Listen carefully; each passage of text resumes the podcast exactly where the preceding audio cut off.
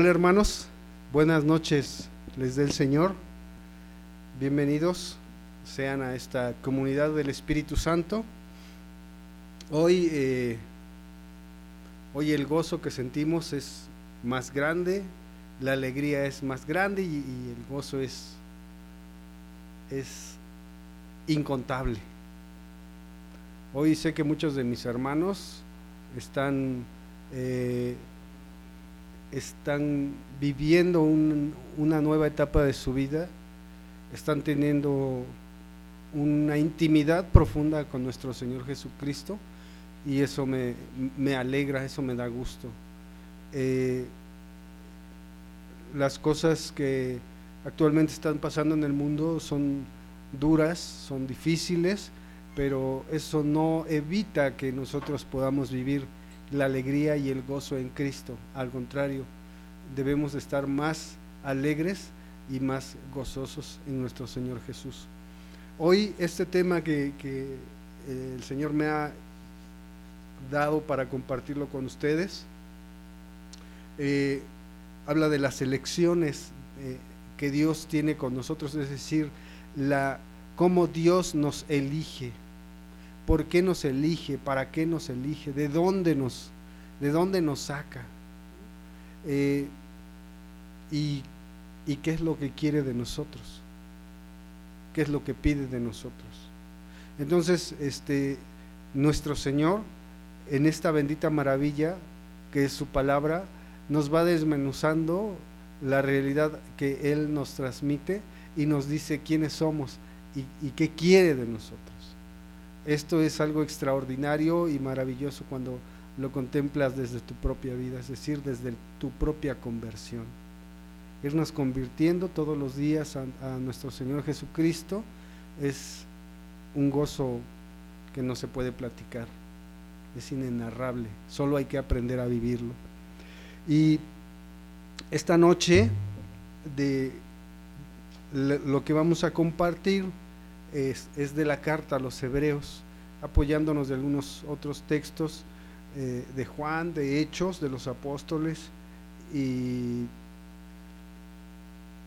y bueno, este, ustedes podrán ir escudriñando su escritura poco a poco para poder eh, darle plenitud a, este tema que hoy, hoy vamos a compartir. Eh, vamos a abrir nuestra Biblia en el libro de los Hebreos, en el capítulo 5, y vamos a leer el 5 del 1, del 1 al, al 10, por favor, si alguien me ayuda por ahí atrás. La primera palabra se lee en el nombre del Padre, del Hijo, del Espíritu Santo. Amén. Todo sumo sacerdote, en efecto, es tomado de entre los hombres y puesto al servicio de Dios en favor de los hombres, a fin de ofrecer dones y sacrificios por los pecados. Está en grado de ser comprensivo con los ignorantes y los extraviados, ya que él también está lleno de flaquezas, y a causa de ellas debe ofrecer sacrificios por los pecados propios, a la vez que por los del pueblo. Nadie puede recibir esta dignidad sino aquel a quien Dios llama, como ocurrió en el caso de Aarón. Así también, Cristo no se apropió la gloria de, su, de ser sumo sacerdote, sino que él se la confirió Dios, quien le dijo, tú eres mi hijo, yo te he engendrado hoy. O como dice también en otro lugar, tú eres sacerdote para siempre, a la manera de Melquisedec. El mismo Cristo, que en los días de su vida mortal presentó oraciones y súplicas con grandes gritos y lágrimas al que podía salvarlo de la muerte, fue escuchado en atención a su actitud reverente, y precisamente porque era hijo, aprendió sufriendo a obedecer. Llegado a la perfección, se convirtió en causa de salvación eterna para todos los que le obedecen, y ha sido proclamado por Dios sumo sacerdote a la manera de Melquisedec. Palabra del Señor. Te alabamos, Señor. Pues bien, eh, algunas veces nos hemos preguntado, si no de nosotros, de otros hermanos, cómo es que están cómo es que hacen lo que hacen, por qué hacen lo que hacen, por qué sirven, de dónde les llegó la inspiración, quién los mandó, quién los, quién los llamó, quién les dijo qué hacer, quién les dijo cómo hacerlo. Y esas preguntas, pues yo en, un principio me las, hice, ¿no? ¿Quién mandó a tal? ¿Quién mandó a aquel? ¿Quién le dijo a este hermano que hiciera lo que hiciera?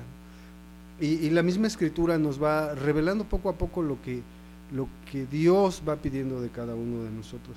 En este texto de los Hebreos, eh, yo les recomiendo que lean esta carta que es, es maravillosa, es muy hermosa, eh, tiene muchas cosas, tiene muchos signos, tiene muchas señales, tiene las cosas eh, más profundas de, yo me atrevo a decirlo así, de la vida de la iglesia, de la vida de la iglesia.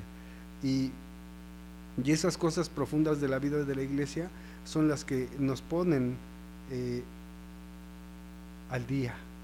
La Biblia, la escritura nos pone al día de cómo están las cosas y por qué están así. Dice, por ejemplo, en, el capítulo 1 del versículo 5 dice, porque todos somos sacerdote, capítulo 5, versículo 1, porque todo sumo sacerdote es tomado de entre los hombres y está puesto a favor de los hombres, en lo que se refiere a Dios para ofrecer dones, sacrificios por los pecados. Eh, puede sentir compasión hacia los ignorantes y extraviados, porque está también envuelto en flaquezas. Esto quiere decir que los sacerdotes que son elegidos por Dios tienen las mismas flaquezas de nosotros, porque de nosotros fueron sacados. Es decir, son hombres eh, escogidos por Dios, sacados del grupo de los hombres, de los pecadores. Eh, todos los que estamos al frente de un ministerio, estamos al frente porque fuimos sacados de entre nosotros mismos, es decir, hombres sacados de hombres, pecadores. De ahí escogió Dios a esos hombres. Dios vio, vio a, su iglesia y dijo, voy a escoger a este, y lo puso al frente. ¿Para qué lo pone al frente? Para que este sea el guía y en el caso de los sacerdotes haga sacrificio y dones por los pecadores pero al mismo tiempo que hace sacrificio por los pecadores, hace sacrificio por sus propios pecados. Nosotros los que estamos al frente coordinando cualquier ministerio, estamos puestos ahí por Dios, para beneficio de la comunidad, para beneficio de los hermanos. Y somos pecadores, solo que somos escogidos, apartados por Él, pero seguimos siendo pecadores, seguimos cometiendo pecados. Tú podrías estar al frente de un ministerio aún siendo un pecador, porque luego a veces es esa, esa es una justificación que algunos tenemos. ¿Cómo Dios se va a fijar en mí si soy un pecador? Bueno, pues por eso se fija en ti porque eres un pecador. Sacados de entre los hombres, para sentir compasión hacia los ignorantes y extraviados, por estar también envuelto en flaquezas. Y a causa de sus mismas flaquezas, debe ofrecer por los pecados propios, al igual que por los del pueblo. Y nadie se arroga tal, tal dignidad, sino el, llamado por Dios. Eh, lo mismo que Aarón, es decir, nadie puede ponerse al frente por sus propios calcetines porque se le antojó, sino que es puesto por Dios para sacrificio, para ayudarnos. Todos los que están al frente de algún ministerio están puestos ahí para ayudar a los demás, para ayudarnos, para guiarnos, para llevarnos al camino de Cristo. Están en favor de los hombres, para sentir compasión por los ignorantes y los extraviados. Eh, nosotros somos la causa de la salvación. Eh, quiero que veamos eh, por ejemplo, en, el libro del Éxodo, en el capítulo 18, del versículo 13 al 24, eh, también sucede algo muy maravilloso, eh, porque habla de, Moisés Pero Moisés al frente de su pueblo, con Moisés, si, mal no recordamos, él, él eh, salió huyendo de Egipto porque eh, fue asesino, mató a un soldado que estaba golpeando a un hebreo y en, Moisés lo defendió, pero terminó acabando con la vida de, este, de este hombre. Entonces vamos a ver este Éxodo 18 del versículo 13 al 24, por favor. Al día siguiente, Moisés se sentó a solucionar los pleitos del pueblo, y todo el pueblo, todo el pueblo acudía a él desde la mañana a la tarde. Cuando su suegro vio lo que hacía Moisés, le preguntó, ¿qué manera es esa de atender al pueblo? ¿Por qué te sientas tú solo a juzgar mientras todo el pueblo espera de pie desde la mañana a la tarde? Moisés le respondió, porque el pueblo recurre a mí para conocer la voluntad de Dios cuando tiene un pleito viene a mí, y yo juzgo entre unos y otros, y les doy a conocer los preceptos y las leyes de Dios. Entonces su suegro dijo, Tu procedimiento no es bueno, se agotará este pueblo que recurre a ti, y te agotarás tú, porque es una carga demasiado pesada para ti, y tú solo no puedes con ella. Escúchame, voy a darte un consejo, y que Dios te asista. Tú serás el mediador del pueblo y tú llevarás sus asuntos ante Dios. Instruirás al pueblo en los preceptos y leyes. Les enseñarás cómo deben comportarse y les dirás lo que deben hacer. Pero tú elige de entre el pueblo hombres capaces, temerosos de Dios, hombres íntegros que no se dejen sobornar, y nombra a los jefes de mil, de cien, de cincuenta y de diez, para que sean los jueces ordinarios del pueblo que a ti te lleven únicamente los asuntos más importantes, los demás que los juzguen ellos. Así aligerarás tu carga al compartirla entre ellos. Si procedes así, Dios te dará instrucciones, tú podrás cumplir mejor tu, cometido y este pueblo podrá llegar en paz a su hogar. Moisés escuchó a su suegro e hizo todo lo que le había aconsejado. Palabra de Dios. Te alabamos, Señor. Versículo 19 dice, Así que escúchame, te voy a dar un consejo. Y Dios estará contigo si tú le, representas en el pueblo delante de Dios. Es decir, su suegro, ya un hombre mayor, también sacerdote, le dice, te voy a dar un consejo, porque lo que estás haciendo va a agotar al pueblo y te va a agotar a ti. ¿Por qué? Porque Moisés tenía que decidir entre el pueblo, era una muchedumbre el pueblo hebreo y estaba desde que amanecía hasta que anochecía. Terminaba con esos y al otro día ya tenía otra fila igual, desde que amanecía hasta que anochecía. Y al siguiente día igual, desde que amanecía, así constantemente, todos los días, todos los días.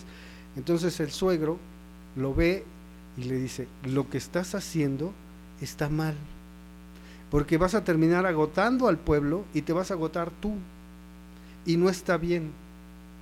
Y le dice, te voy a dar un consejo y después de que, lo que te, de que te dé el consejo, que te asista a Dios para que escojas lo mejor.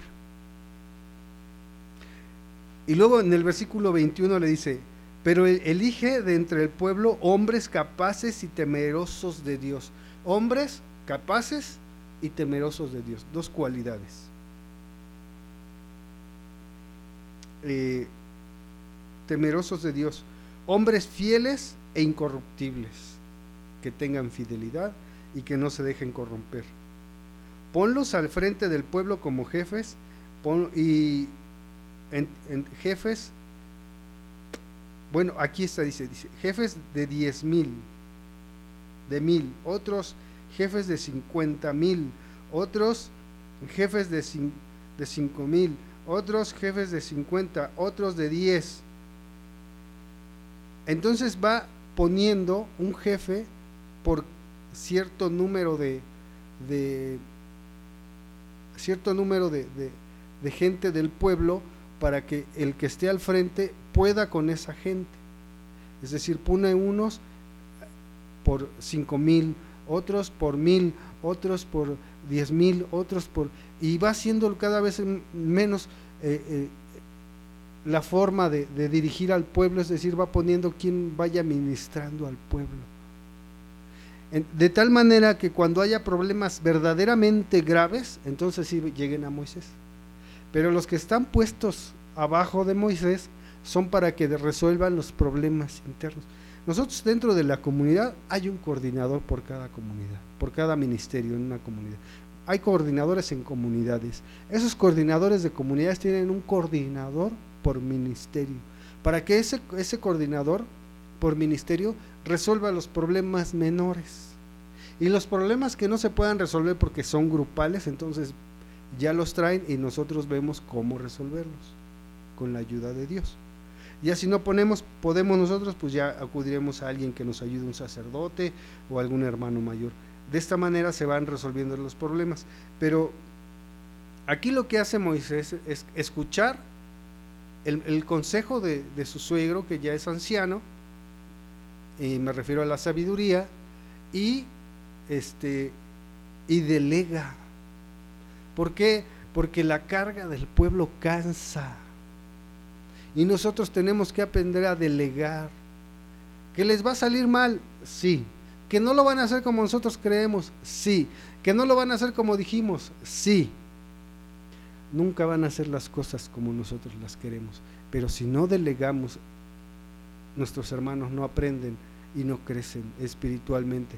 Y, y si no delegamos, vamos a terminar cansados nosotros y vamos a cansar al pueblo porque cansados pues no servimos muy bien. Si este si descansados servimos mal, cansados servimos peor. Versículo 24. Escuchó Moisés la voz de su suegro e hizo todo lo que le había dicho. Escuchó e hizo. Es decir, Moisés, aun siendo el primero o el jefe del pueblo de Israel, atendió el consejo de su suegro que ya era mayor. A veces nosotros nos, no nos dejamos aconsejar porque a veces pensamos, los que estamos al frente, que no necesitamos el consejo, que nosotros podemos. Pero si Moisés recibió el consejo, ¿yo quién soy para no recibir consejo? A veces pregunto, a veces le pregunto a algunos hermanos algunas cosas a veces le pregunto a varios hermanos la misma cosa, para que yo pueda discernir qué es lo que debo de hacer y cómo lo debo de hacer. De esta manera, lo que obtuvo Moisés fue gobernar mejor al pueblo. Versículo 27. Después Moisés despidió a su suegro que se volvió a su tierra. Es decir, no se quedó el suegro ahí, sino que por la gratitud que Moisés eh, sintió, se la, dio a su suegro, es decir, le dio gracias y, su suegro se retiró. No se quedó a gobernar con él. Le dio el consejo y lo dejó trabajar. Entonces, es, de esta manera, nosotros vamos viendo cómo vamos, eh, cómo vamos ministrando el trabajo que se nos ha sido dado. Dice, todo sumo sacerdote es tomado de entre los hombres. Y dice un salmo, vamos a ver el salmo, es el 8.5.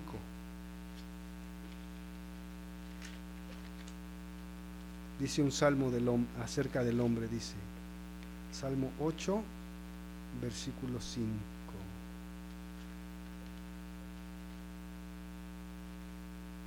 Mientras yo voy a buscar otra cita bíblica.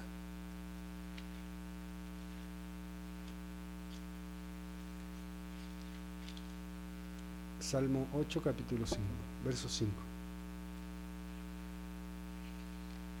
¿Qué es el hombre para que te acuerdes de él? El ser humano para que cuides de él. Palabra de Dios. Eso es lo que, lo que el salmista le dice a Dios. ¿Qué es el hombre? O sea, yo soy nada. Desnudo salí del vientre de mi madre, desnudo volveré a Él. No somos nada. ¿Y qué somos para que Dios se fije de nosotros y para que nos cuide? No somos nada. Su creación es más maravillosa todavía. Pero el hombre que se siente menos delante de Dios, dice Dios lo protege, Dios lo cuida, Dios lo guía.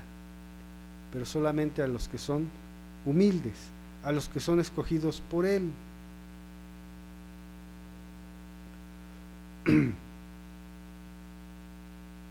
Eh, otra forma de aprender a, elegir está en el, en el, libro de los Hechos de los Apóstoles, en el capítulo 15, Hechos de los Apóstoles capítulo 15, versículo 28.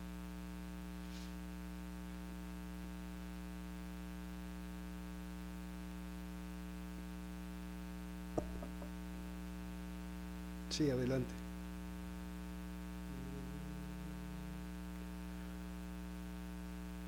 ¿Por qué hemos decidido el Espíritu Santo y nosotros no imponerle otras cargas más que las indispensables? Palabra de Dios. Te alabamos, Señor. Nos ha parecido bien al Espíritu Santo y a nosotros, dice Pedro. Nos ha parecido bien. Hemos decidido. ¿Quién? El Espíritu Santo y nosotros. Dice Pedro refiriéndose a él y a los once, a los apóstoles.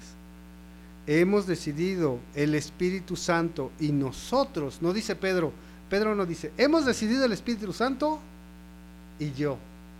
Dice, hemos decidido el Espíritu Santo y nosotros. Cuando vamos a hacer un retiro, cuando vamos a hacer alguna actividad, siempre lo decidimos en grupo, es decir, los que estamos, los que están al frente lo deciden y ya después se les dice a los demás y también se les invita a, a, sugerencias. Es decir, pero siempre guiados por el Espíritu Santo. Dice, hemos decidido el Espíritu Santo y nosotros no imponerles más cargas que estas indispensables. Las cargas a las que se refiere eh, tiene que ver con los sacrificios, eh, eh, que, hace el sacerdote, el sacrificio en la, misa, el trabajo que realizamos nosotros como laicos, es decir, todo lo que nosotros vamos haciendo tiene una carga. Hay gente a la que no le damos más carga porque no estamos listos para la carga.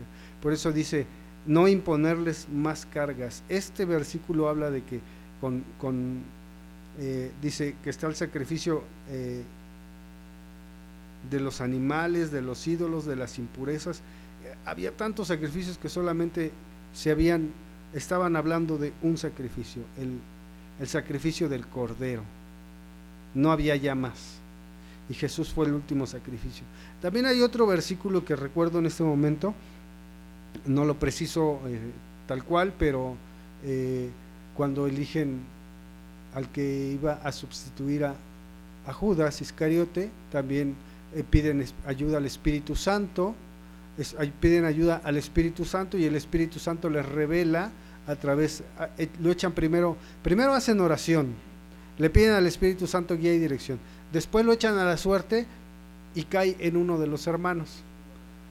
Dice un hermano de aquí que es Hechos 1.12.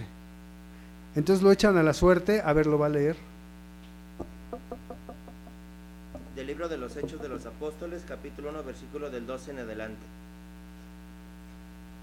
Entonces regresaron a Jerusalén desde el monte llamado de los Olivos, que dista de Jerusalén, tan solo lo que permitía caminar el sábado. Cuando llegaron subieron al piso superior donde se alojaban. Eran Pedro, Juan, Santiago y Andrés, Felipe y Tomás, Bartolomé y Mateo, Santiago el hijo de Alfeo, Simón el celota y Judas el hijo de Santiago. Solían reunirse de común acuerdo para orar en compañía de algunas mujeres, de María, la madre de Jesús, y uno de los hermanos de éste. Uno de aquellos días se levantó Pedro en medio de los hermanos, que eran unos ciento veinte, y dijo, Hermanos, tenía que cumplirse la escritura que el Espíritu Santo había anunciado por boca de David acerca de Judas, el que guió a los que arrestaron a Jesús. Era uno de los nuestros y participaba de este ministerio. Pues bien, con el dinero de su crimen compró un campo, se tiró desde lo alto, quedó destrozado y se desparramaron todas sus entrañas. La noticia se divulgó por toda Jerusalén, de modo que el campo se llamó, en su propio dialecto, Aseldama, es decir, campo de sangre. Así es que está escrito en el libro de los Salmos, que su morada quede desierta y que no haya quien lo habite. Pero también dice, que otro ocupe su cargo. Es necesario, por tanto, que uno de los que nos acompañan durante todo el tiempo que el Señor Jesús estuvo con nosotros, comenzando desde el bautismo de Juan hasta el día que fue elevado a los cielos, entre formar parte de nuestro grupo, para que sea junto con nosotros testimonio de la resurrección. Presentaron a dos, a José, apellidado Barsabás, por su nombre, sobrenombre justo, y Matías, y oraron así. Tú, Señor, que conoces los corazones de todos, señala a cuál de estos dos has elegido para ocupar en este ministerio apostólico, el puesto del que se ha apartado Judas para irse al lugar que le correspondía. Echaron suertes y la elección cayó sobre Matías, el cual entró a formar parte del grupo de los once apóstoles. Esta es palabra de Dios. Te alabamos, Señor. Primero echaron, primero oraron al Espíritu Santo. Y después de que hicieron oración, echaron la suerte entre dos y cayó uno, es decir, Matías, para tomar el lugar en los doce. Es una sucesión apostólica. Y eh, toda decisión para escoger a alguien siempre tiene que ser en el Espíritu Santo. Por eso dice eh, lo que leímos antes que este, dice, nos, nos, ha parecido bien al Espíritu Santo y a nosotros. Nos ha parecido bien al Espíritu Santo y nosotros. Pedro habla de él y los once, los discípulos. Es decir, no tenemos que estar escogiendo las cosas porque me cayó bien, porque es- este es de tal forma y este es de otra manera, sino porque es por el Espíritu de Dios. Amén. Ahora, ¿qué es el hombre para que lo mires, para que lo cuides, para que pongas tu corazón en él? Dice Job. ¿Qué es el hombre para que lo cuides y lo mires? Para que pongas tu corazón en él. Es decir, Dios pone su corazón en el hombre, en el hombre pecador. Dios escoge a los hombres pecadores y de ellos escoge a uno para estar al frente. Pero escoge a un hombre pecador, no escoge a un hombre santo, escoge a un hombre pecador. Y este hombre pecador se va santificando en el caminar del servicio. Todos aquellos que han sido elegidos por el Señor para ser sus discípulos han sido sacados de los hombres, pecadores todos, pero quiere que sean santos y se van a purificar caminando en el discipulado, caminando hacia la presencia de Dios, escogidos, sacados del pueblo, sacados del pueblo y escogidos para Dios. Ustedes ya están apartados para Dios. Amén. Ahora, si vemos la carta a los Hebreos en el capítulo 2, el versículo 5 hasta el 18, pues todo lo que vamos a leer es largo, pero es para ir este, así como este, concretando la idea de, de- de por qué por qué un hombre pecador tiene que estar al frente. Hebreos 2 del 5 al 18.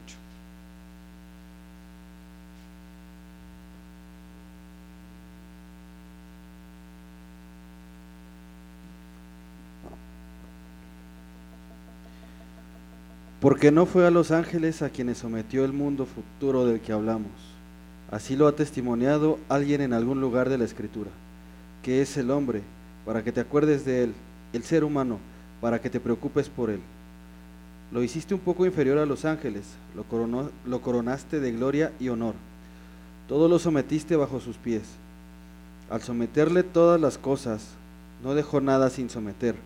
Es cierto que ahora no no vemos que le estén sometidas todas las cosas, pero a, a aquel que fue hecho un poco inferior a los ángeles, a Jesús, lo vemos coronado de gloria y honor por haber padecido la muerte. Así, por disposición divina, gustó él la muerte en beneficio de todos. Porque era conveniente que Dios, origen y meta de todas las cosas, queriendo conducir a la gloria a muchos hijos, perfeccionara mediante los padecimientos a quien iba a guiarlos a la salvación, porque santificador y santificados todos proceden de uno mismo. Por eso Jesús no se avergüenza de llamarlos hermanos, cuando dice, anunciaré tu nombre a mis hermanos, en medio de la comunidad te alabaré, y en otro lugar, yo confiaré en él, y también, aquí estoy yo y los hijos que Dios me ha dado. Y puesto que los hijos tenían en común la carne y la sangre, también Jesús las compartió para poder destruir con su muerte al que tenía poder para matar, es decir, al diablo. y librar a aquellos a quienes el temor a la muerte tenía esclavizados de por vida, porque ciertamente no ha venido en auxilio de los ángeles, sino en auxilio de la raza de Abraham. Por eso tenía que ser hecho en todo semejante a sus hermanos, para llegar a ser un sumo sacerdote misericordioso y digno de confianza en las cosas de Dios, capaz de obtener el perdón de los pecados del pueblo, precisamente porque él mismo fue sometido al sufrimiento y a la prueba, puede socorrer ahora a los que están bajo la prueba. Palabra del Señor. Te alabamos, Señor. Dice el versículo 14, por tanto, así como los hijos participan de la sangre y de la carne, así también participó él de la misma, para aniquilar mediante la muerte al Señor de la muerte, es decir, al diablo.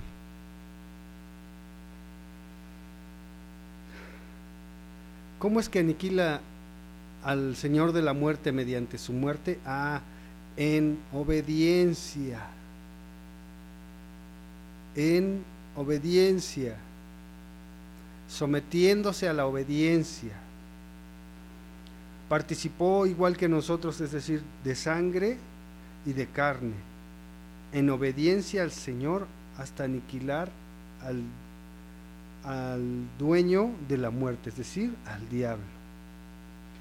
Versículo 17, por eso tuvo que asemejarse en todo a sus hermanos para ser misericordioso, sumo sacerdote, fiel en lo que toca a Dios, en orden a expiar los pecados del pueblo pues habiendo sido aprobado en el, en el sufrimiento, puede ayudar a los que se van probando. Es decir, todos vamos, vamos a ir siendo probados en el sufrimiento. Todo discípulo va a ser probado, eh, su discipulado va a ser probado a través del sufrimiento, a través del sufrimiento, a través del sufrimiento, pero ese sufrimiento va a ser eh, respaldado por Dios. ¿Quién da testimonio de que tú estás ahí? Dios. ¿Quién da testimonio de que tú eres elegido? Dios. ¿Quién da testimonio de que te sacó de entre los pecadores para ponerte al frente? Dios. Dios da testimonio de Jesús. Da testimonio. Da testimonio. Entonces, nosotros estamos llamados a dar testimonio como Él va a dar testimonio de nosotros. Dice Dice, ah, dice por aquí, em, Jesús, versículo 9,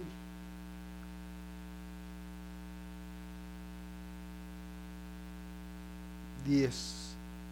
Convenía en verdad que aquel por quien es todo y para quien es todo llevara muchos de los hijos a la gloria de la perfección mediante el sufrimiento al que iba a guiarlos hacia la salvación.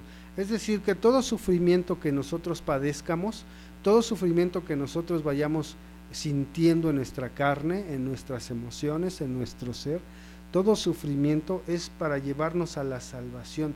Y todo sufrimiento que nosotros vamos padeciendo es para que ayuden a la salvación de otros.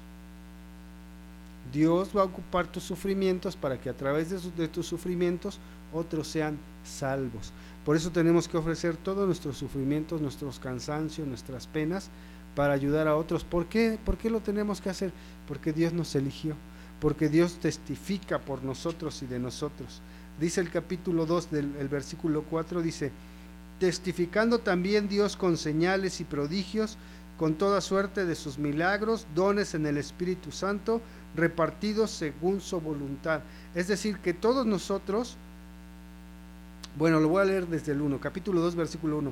Por lo tanto, es preciso que prestemos mayor atención a lo que hemos oído para que no nos extraviemos. Aquellos que renegamos de la enseñanza, cuando decimos ya estamos hartos de que siempre, cuando se hartan de la enseñanza, se extravían, dice el capítulo 1, se extravían Dice, debemos de oír para no extraviarnos. Versículo 2, pues si la palabra promulgada por medio de los ángeles obtuvo tal firmeza que toda transgresión y desobediencia recibió justa retribución, ¿cómo saldremos absueltos nosotros si descuidamos tal tan gran salvación? la cual comenzó a ser anunciada por el Señor y no fue luego confirmada por quienes lo oyeron. Versículo 4. Testifica también Dios con señales, prodigios y toda suerte de milagros y dones en el Espíritu Santo según su voluntad. Todos los milagros, los dones que, que se practican, se participan de la comunidad, son testimonio de que Dios está con su pueblo, Dios está con nosotros. Si no fuera, si no hubiera toda esta suerte de signos, señales y milagros, entonces Dios no estaría con nosotros. Pero habla a través de la obediencia, no despegarnos de la enseñanza. Si nos despegamos de la enseñanza nos vamos a volver rebeldes. Y debemos de tener cuidado de no, no volvernos rebeldes. Por eso es preciso que tengamos que poner mucha atención para que no nos extraviemos.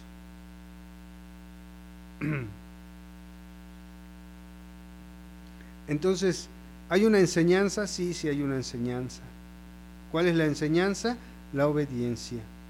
Vamos a ver eh,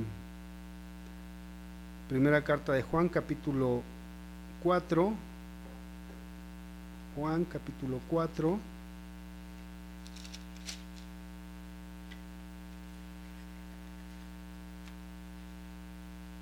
Primera de Juan capítulo 4 versículos del 1 al 6.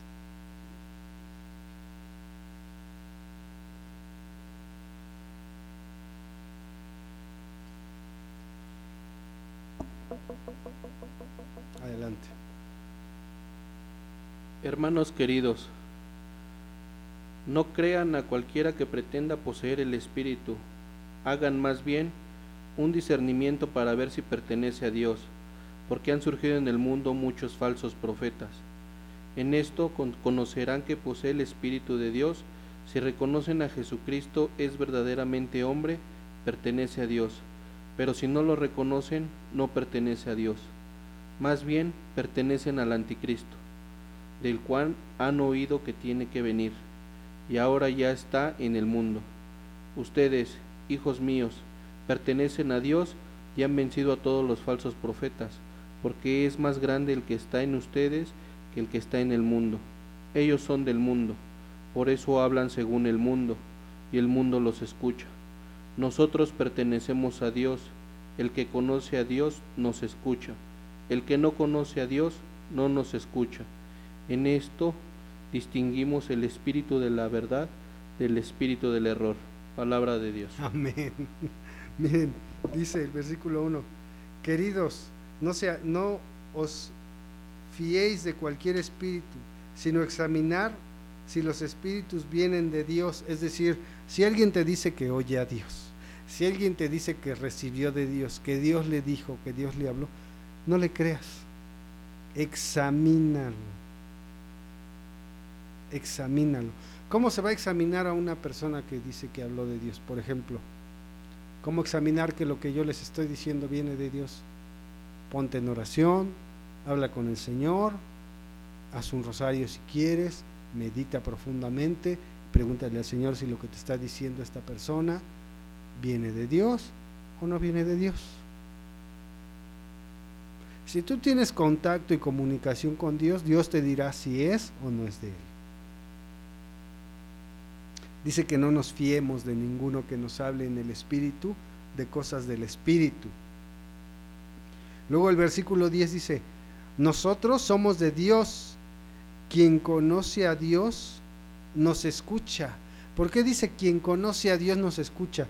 Porque el que tiene intimidad con Dios a través de la oración, a través de la lectura de la palabra, a través de la misa, a través de la comunión, a través de la confesión, a través del rosario, a través de la meditación, a través de la misericordia, a través de, hacernos partícipe en los ministerios, entonces conocemos a Dios, porque tenemos intimidad con Dios. Y si tenemos esa intimidad con Dios, cuando alguien nos hable de las cosas espirituales, sabremos si es de Dios o no es de Dios porque conocemos a Dios. Los que conocemos a Dios y escuchamos a alguien hablar decimos, este es de Dios, viene de Dios. O escuchamos a otro hablar y decimos, esto no viene de Dios. ni es de Dios. Es decir, no es de nosotros. Quien no es de Dios no nos escucha. Es decir, no hace caso de lo que decimos. Los, si, si aquellas a los que tú les das un mensaje y no te escuchan, es porque no son de Dios, no te escuchan, no conocen a Dios. En esto conocemos al espíritu de la verdad y al espíritu del error o de la mentira, en que los que son de Dios escuchan y saben que viene de Dios. Cuando sabes que lo que se está diciendo viene de Dios, lo sabes porque tú tienes intimidad con Dios. Y si no lo sabes es porque no tienes intimidad con Dios. Entonces ahí radica el error. ¿Quién me está hablando? ¿Dios o el hombre? ¿Dios o el mundo? ¿Dios o el error? Entonces nosotros tenemos que vivir bajo la verdad, no bajo el error. Y para poder entenderlo, esto tiene que ser en obediencia. La obediencia viene a ayudarnos para discernir las cosas que vienen de parte de Dios y las que no vienen de Dios. Si el espíritu que nos está hablando es un espíritu de Dios o es un espíritu del mundo. Por eso tenemos que estar íntimamente correlacionados con Dios. ¿Cómo es la obediencia? Vamos a ver Hechos 16, versículo 4.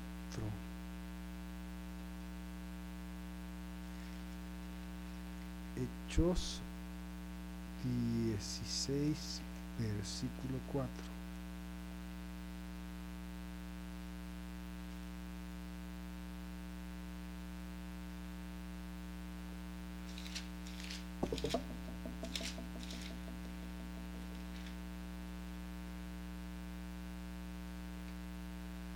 En todas las ciudades por donde pasaban, comunicaban a los creyentes los acuerdos tomados por los apóstoles y los responsables de Jerusalén y les recomendaban que los cumplieran. Palabra de Dios. Te alabamos, Señor. ¿Qué es lo que iban haciendo? Escuchando todas las recomendaciones que tomaban. Conforme iban pasando por las ciudades, les iban entregando para que los observasen las decisiones que tomaban para los, por los apóstoles y por los presbíteros de Jerusalén. Es decir, que todo lo que se vaya tomando en decisión, todo lo que se vaya tomando en decisión lo van, lo van conformando con la verdad. Iban cumpliendo lo que se les había dicho y lo iban eh, metiendo con la misma iglesia. Dice más adelante el versículo 5. La iglesia pues se afianzaba en la fe, en la creencia, en el número que, iba que iban ingresando día a día. Lo voy a leer desde el 4. Conforme iban pasando por las ciudades, les iban entregando, les iban entregando para que las observasen las, las decisiones tomadas por los apóstoles y por los presbíteros de Jerusalén. La iglesia pues se afianzaba en la fe y crecía en número de día con día. Es decir, que lo que iban enseñando, llevaban cartas, llevaban enseñanza y la iban transmitiendo de uno en otro y ellos la recibían con fe. Y la recibían con fe y el número de la iglesia se iba acrecentando. Cuando una comunidad está llamada a predicar, evangelizar, como esta comunidad, que es una comunidad evangelizadora, evangeliza y, es evangelizadora, entonces los que están siendo evangelizados tienen que evangelizar a otros, tienen que llevarles la buena nueva, tienen que decirles que Jesús está vivo. Y cuando estos que, salen a decirles que Jesús está vivo, los empiezan a ingresar al reino de Dios, a la comunidad. Obviamente les decimos, eh, si quieres venir a trabajar en la comunidad eres bienvenido, y si no, incorpórate a tu parroquia, a tu comunidad, de donde vienes, acércate a la iglesia, dile al Padre lo que viviste y, lo que quieres hacer y sírvele al Señor, a nuestro Dios. Así la, la, iglesia empezó a crecer eh, eh, en este texto de, de Hechos de los Apóstoles nos muestra cómo cuando llevaban el mensaje las comunidades crecían, la iglesia iba creciendo. Entonces la iglesia no es una iglesia estática, constantemente está creciendo, todo el tiempo está creciendo. ¿Qué es lo que usa Dios para evangelizar? ¿A quién usa Dios para hablarle a los hombres? Hechos, eh, Hechos no, este, Hebreos capítulo 1, versículo 1, dice, muchas veces y de muchas maneras habló Dios en el pasado a nuestros padres por medio de los profetas. En estos últimos tiempos nos habla por medio de su Hijo, a quien instruyó heredero de todo, por quien también hizo los mundos, el cual, siendo el resplandor de su gloria e, e e impronta de su sustancia, el que lo sostiene todo con su palabra poderosa, después de llevar a cabo la purificación de los pecados, se sentó a la diestra de la majestad de las alturas, con un- una superioridad sobre los ángeles, tanto mayor cuanto más le superan, en el nombre que ha heredado, es decir, el nombre que está sobre todo nombre. Eh, dice que muchas veces nos habló Dios en el pasado a nuestros padres por medio de los profetas y ahora nos habla por medio de su Hijo. Y luego dice, eh, a quien instruyó heredero, instituyó heredero de todo, por quien también hizo los mundos. Versículo 3, el cual siendo el resplandor de la gloria e, e impronta de su sustancia, el que sostiene todo con su palabra poderosa, después de llevar a cabo la purificación de los pecados. Es decir, que nosotros como profetas debemos de hablar y anunciar el Evangelio, la palabra de Dios, la escritura. La tenemos que predicar, la tenemos que anunciar. Y la lectura te purifica, la palabra te purifica. Si tú lees la palabra de Dios te va purificando. Si tú vas leyendo constantemente la palabra de Dios, tu corazón se va purificando, purificando, purificando. Y se purifica de tal manera que cuando tú le lees a otro la escritura, tú le predicas a otro la buena nueva, empiezas a purificarlo porque quieres saber más, tienes sed y hambre. Y esa sed y hambre lo que va a hacer va a ser lavarlo, limpiar su interior, irlo restituyendo. Y la palabra purifica. La palabra de Cristo purifica. La palabra este, perdona los pecados, eh, porque la palabra es Cristo. Entonces cuando nosotros vamos leyendo la escritura constantemente, todos los días leemos la escritura, si la leemos todos los días, entonces nos vamos a ir purificando y eso va a ayudar a que nuestros pecados nos estorben y cuando nuestros pecados nos empiezan a estorbar, lo primero que buscamos es pe- pedir eh, que nos escuchen, es decir, vamos a buscar confesión para que nuestros pecados sean perdonados y sintarnos más, más sanos, más limpios. Esta, esta enseñanza que Dios nos da es que siendo nosotros pecadores, nos pone al frente de algo, aún siendo pecadores, pero nos empieza a purificar cuando empezamos a predicar su palabra, cuando empezamos a hablar de la palabra de Dios. Y una vez que vamos siendo purificados leyendo la escritura, ahora tenemos que predicar a otros para que esos otros sean llamados a esta iglesia de Cristo y sean gente que empiece a, querer purificarse, a querer sanarse, a querer liberarse de pecado, para llenarnos de la palabra de Dios, porque la palabra de Dios purifica, limpia y cura del pecado. Esa es la palabra de Dios.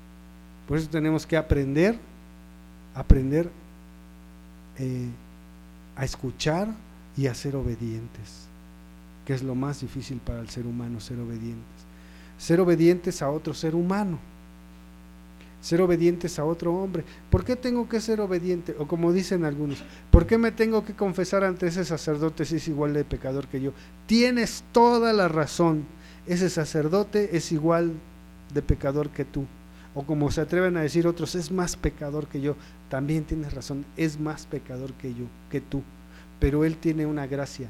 Él es escogido por Dios, apartado por Dios para salvación tuya, mía y de Él propia.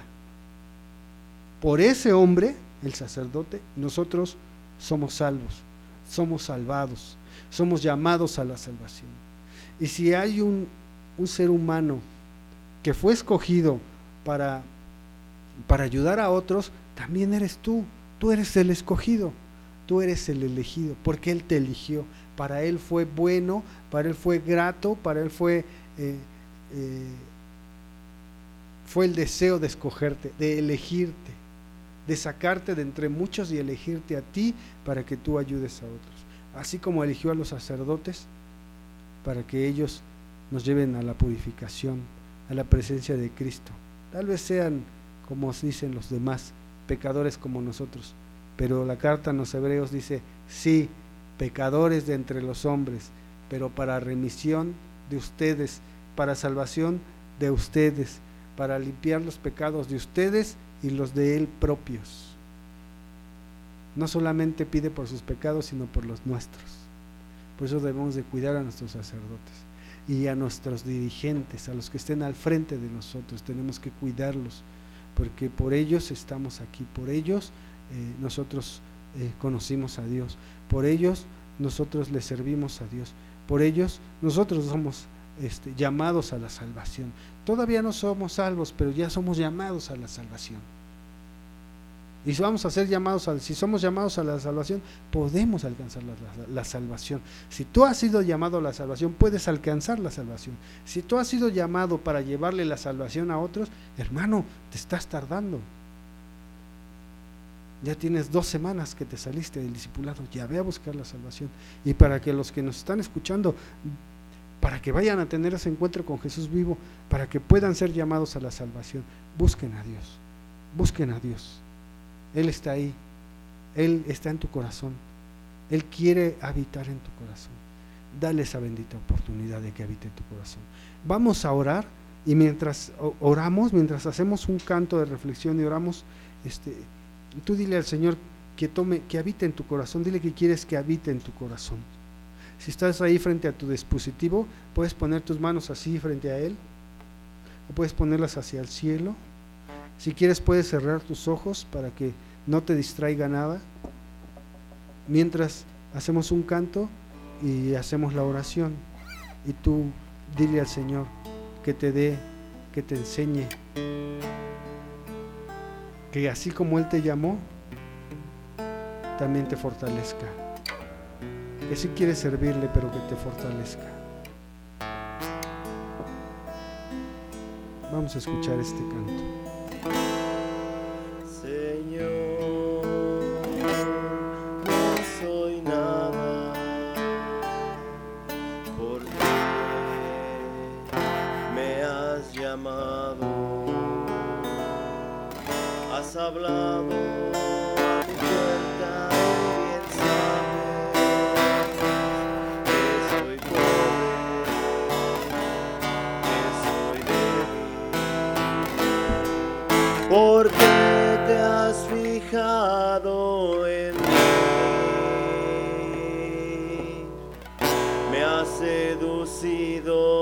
veces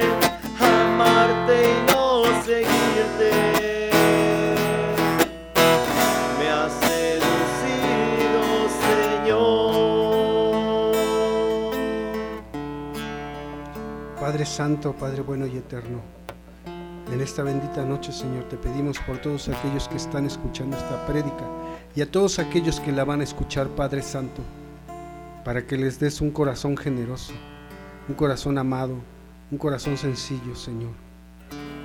Que pongas en ellos tu corazón, Padre Santo, para que puedan ellos sentir el gozo, la alegría y la paz, Padre Santo. Que tengan deseos, Señor, de ir a misa, de comulgar, Padre Santo, de confesarse, Padre Santo. Dales ese don, Señor, del amor a la Eucaristía, del amor a, la misa, Señor. Dales ese amor por el prójimo, Padre Santo. Danos amor, porque el mandamiento que nos diste fue ese, Señor. Amar a nuestro prójimo como a ti mismo. Enséñanos, Padre Santo, a amarlos, a bendecirlos, Padre Santo. Habita en nuestro corazón, Señor. Toma nuestro corazón que es tuyo, Señor. Y hermano, hermana, ahí donde estés tú, que su gracia se descienda sobre ti, que su misericordia te acompañe y descienda sobre ti, que su Espíritu Santo inunde tu corazón, que encienda el fuego de la llama del amor en tu corazón que encienda el fuego de los corazones inmaculados de Jesús y María en el tuyo, fundiéndose los tres en uno solo, el de María, el de Jesús y el tuyo, que se incendien los tres en uno solo, para que sea purificado, para que sea sanado, para que sea lleno de su Espíritu Santo, para que sea lleno del Espíritu Santo de Dios, para que sea sanado para que nazca un corazón misericordioso, un corazón nuevo, un corazón como el tuyo, Señor. Danos un corazón como el tuyo, Señor, compasivo y misericordioso, pronto para perdonar, lento para irarse, pronto para pedir perdón y lento para irarse, Señor. Un corazón como el tuyo necesitamos, Padre. Purifícanos, Señor Purifica nuestros corazones, Señor. Purifícanos en la verdad, Señor. Tu palabra es la verdad, porque tú eres la verdad, Señor. Purifícalos, Padre Santo, en el nombre de Jesús. Estos corazones, Señor, atribulados, cansados, agobiados. Quítanos todo cansancio físico en el nombre de Jesús.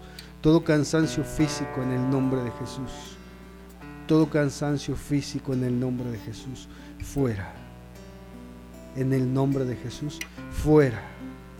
Todo cansancio físico, en el nombre de Jesús, fuera. Purifica nuestro corazón, Señor, y fortalécenos en tu gracia y en tu misericordia. Bendito seas, Señor. Alabado seas, glorificado sea tu santo nombre. Santo es tu nombre, Señor, fuente de toda santidad. Bendito y alabado seas, Señor. Bendito y alabado seas, Señor. Honor y gloria a ti, Señor. Honor y gloria a ti, Señor. Señor, toma mi vida nueva antes de que la espera desgaste años en mí. Estoy dispuesto a lo que quieras, no importa lo que sea, tú llámame a servir. Llévame donde los hombres necesiten tus palabras, necesiten mis ganas de vivir. Donde falte la esperanza, donde todo sea triste simplemente por no saber de ti. Llévame donde los hombres necesiten tus palabras, necesiten mis ganas de vivir. Donde falte la esperanza, donde todo sea triste simplemente no saber de ti. Padre Santo, queremos agradecerte en esta noche el que nos hayas bendecido con tu palabra. Gracias, Señor. Gracias por mis hermanos que están escuchando este, esta predicación y esta oración, Señor, para que sus corazones sean sanados, Señor. Padre, todo esto te lo agradecemos en el nombre santo de tu Hijo Jesús, por intercesión de María Santísima, y lo hacemos en el nombre del Padre, del Hijo, del Espíritu Santo. Amén, amén, amén. Queremos darles gracias por acompañarnos, por estar aquí en esta noche. Que el Señor los bendiga, que les dé su gloria, que les dé su paz y que les permita tener un sueño reparador.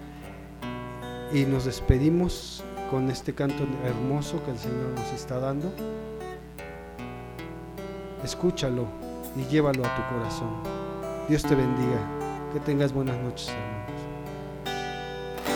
Te doy mi corazón sincero para gritar sin miedo tu grandeza, Señor. Tendré tus manos sin cansancio, tu historia entre mis labios y fuerza en la oración. Llévame donde los hombres necesiten tus palabras, necesiten mis ganas de vivir, donde falte la esperanza, donde todo sea triste y por no saber de ti. Llévame donde los hombres necesiten tus palabras, necesiten mis ganas de vivir, donde falte la esperanza, donde todo sea triste simplemente por no saber de ti.